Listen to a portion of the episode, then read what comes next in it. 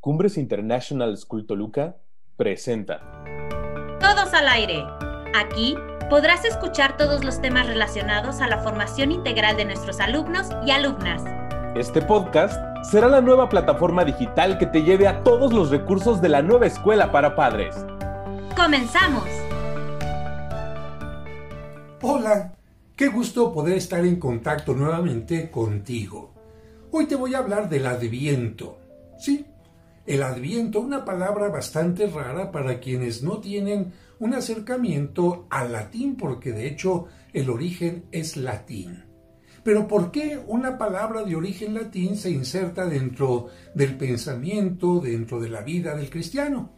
Hay que recordar que el imperio romano fue una gran potencia que en tiempos de Cristo y en el inicio del cristianismo había llegado a toda Europa, al Medio Oriente, a Tierra Santa, al norte de África, y por lo tanto el idioma del Imperio Romano, que era el latín, la lengua vulgar, la lengua del pueblo, dio origen a que en el cristianismo muchas palabras tuvieran origen latino, al igual que también los griegos con su influencia harían que tuviéramos palabras griegas hasta nuestros días. ¿Para qué se utilizaba, para qué utilizaban la palabra adventus los romanos? La utilizaban para hablar de la llegada, la venida de alguien muy importante, sea el César o una autoridad importante que llegaba a un lugar por primera vez, era marcada por la palabra adventus. No se trataba únicamente de preparar la bienvenida, el festejo, los tambores, la comida, en fin, sino sobre todo que la llegada de aquellos visitantes implicaba una inspección del lugar al que estaban llegando. Es decir, todo tenía que estar en orden, las calles, llamadas en aquel entonces vías, el foro romano, el lugar donde se prestaban todos los servicios, el senado, el acueducto, las termas, en fin, todo tenía que estar funcionando adecuadamente porque si no, aquel visitante que tenía autoridad se encargaría de enviar el informe al César o el mismo César tomaría las providencias necesarias para que aquel que no hubiera hecho lo correcto para que todo estuviera en orden, lo pagara y lamentablemente a veces incluso con la propia muerte. Por lo tanto, esta preparación para la llegada del emperador o alguien importante implicaba una revisión completa de la ciudad, de todas las estructuras, de todos los ambientes, de todos los grupos sociales, en fin, para que todo se transformara y quedara a la perfección. Esta es la razón por la que los cristianos, tomando en cuenta que Cristo vino ya al mundo, nació, pero vendrá de nuevo y sobre todo nos juzgará por nuestras obras, no quisieron y no queremos que el encuentro con Cristo que vendrá nuevamente, sea al final de los tiempos o en el momento de nuestra muerte, nos agarre desprevenidos y con todas las cosas en desorden. Por esto dijeron, es importante celebrar el tiempo de Navidad, recordar que Cristo vino al mundo en el pasado. Pero el cristiano no vive únicamente del pasado, sino vive también hacia el futuro. Por lo que la Navidad tiene que ser, recordamos al niño que nació, pero ese niño creció, murió, resucitó y vendrá, como lo dice el credo, a juzgarnos. Vendrá de nuevo a juzgarnos. ¿Y cómo quieres que sea ese juicio? Un juicio de angustia, de dolor, en donde el resultado sea una condenación, o quieres más bien que cuando llegue el Mesías, cuando llegue Jesucristo, el Hijo de Dios que ya vino al mundo, te encuentre perfectamente bien cumpliendo su palabra.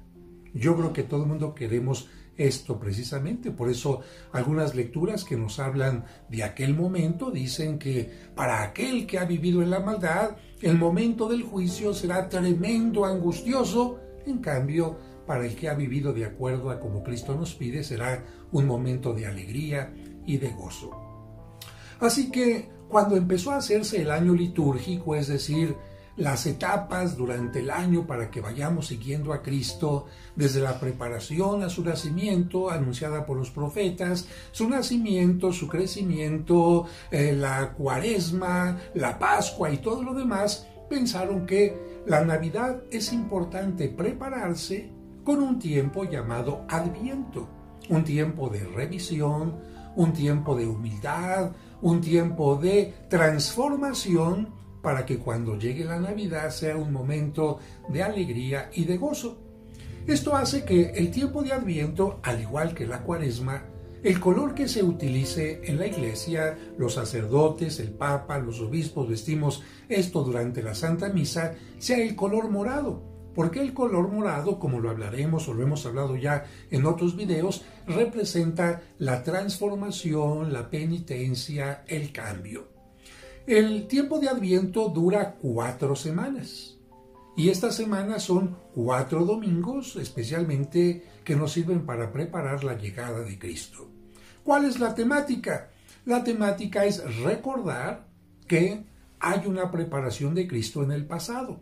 Por lo tanto, las lecturas pueden recordarnos lo que los profetas anunciaron sobre el Mesías que tendría que venir. Otro momento de preparación lo hace la Virgen María, aceptando a Jesucristo en su vientre, en su seno, llevándolo hasta darlo a luz. Así que otras lecturas nos hablarán de esta preparación que la Virgen María tiene para ofrecer a su Hijo al mundo. Y el tercer momento de preparación sería el de Juan el Bautista, que no solamente preparó en su tiempo para que la gente recibiera a Cristo como el Cordero de Dios que venía a quitar el mundo, a quitar el pecado del mundo, sino también nos recuerda eso a nosotros. Preparen el camino del Señor, ya está cerca el momento. Y de esta manera, preparando nuestra mente nuestro corazón, el adviento nos llevará a la fiesta importante de la Navidad. Lo más importante es esto, la reflexión, la transformación, el cambio, ¿cómo se pueden obtener? Pues a través de algunos signos, como por ejemplo la corona de Adviento.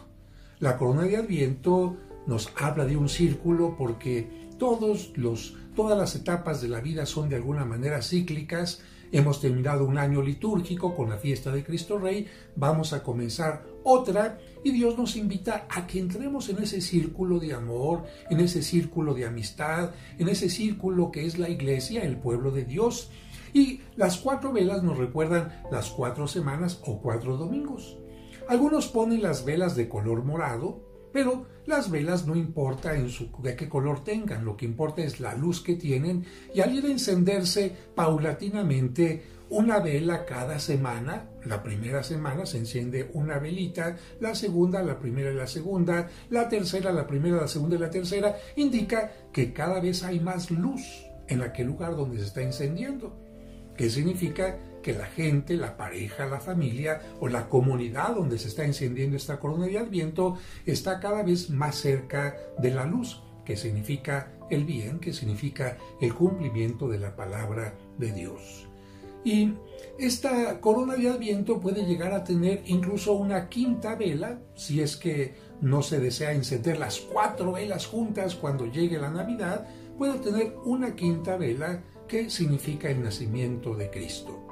Las coronas en algún lugar pueden tener las velas de colores degradados, comenzando de una vela morado oscuro a una vela morado tipo violeta, a una vela tipo rojo, a una tipo, tipo rosa o blanco, para indicar que el pecado como que se va haciendo a un lado para dejar que pase la luz. Pero repito, lo importante no es el color de las velas, sino la luz que representan la preparación en nuestro interior a la llegada de Cristo. Yo espero que este video te ayude a entender lo que es el Adviento. Es una etapa sumamente importante en la que incluso se nos recuerda que para estar de fiesta hay que preparar las cosas.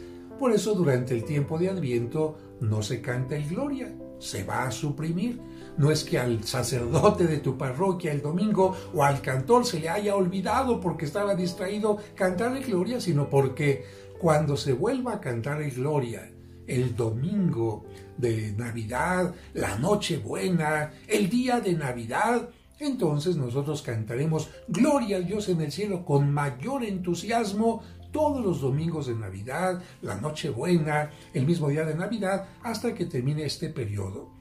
Y después, a lo largo del año, para recordar que Cristo vino al mundo, recordaremos ese anuncio que los ángeles dieron a los pastores, cuando se les aparecieron para decirles, hoy les ha nacido el Salvador del mundo, gloria a Dios en el cielo y en la tierra paz a los hombres de buena voluntad. Y quiero terminar con esta reflexión. En una ocasión un campesino iba caminando y se encontró a otro compañero campesino sentado plácidamente frente a sus campos de cultivo. Y el campesino visitante le preguntó al que estaba sentado, ¿qué estás haciendo ahí? Eh? El que estaba sentado le contestó, pues esperando, esperando la cosecha. Y el visitante le dijo, muy bien, ¿y qué sembraste? Y el que estaba sentado se rascó la cabeza y dijo, ah, caray, ¿a poco tenía que sembrar algo?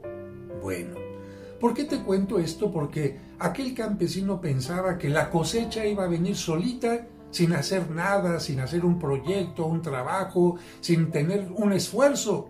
Y aquel campesino le abrió los ojos diciéndole, ¿qué sembraste? ¿Por qué te cuento esta, esta anécdota? Porque el Adventus nos indica que cuando llegue Cristo te va a preguntar, ¿cuál es tu cosecha? ¿Qué sembraste en tu vida? O bien, si no llega Cristo pronto, quizás antes de tu muerte, tú mismo te vas a preguntar, ¿qué dejé sembrada en, qué dejé sembrado en mi vida? En el corazón de mis seres queridos, en el trabajo donde estuve, quizás en el libro que escribí, en el grupo de oración, en el grupo en el cual participaba en la Santa Misa. ¿Qué es lo que sembramos? Recuerda que lo que sembramos es lo que cosechamos. Siembras egoísmo, siembras críticas negativas, siembras aislamiento, siembras, eh, no sé, cosas que son negativas, vas a recoger eso. En cambio, si siembras los valores que Cristo nos ha enseñado a sembrar, los valores del Evangelio, justicia, generosidad, paz, honestidad, trabajo, patriotismo, etc., seguramente vas a recoger maravillosas cosas. Amigos, hemos llegado al final de este episodio. Nos escuchamos la próxima semana. Todos al aire, lo haces tú. Hasta la próxima. Cumbres International School Toluca presentó.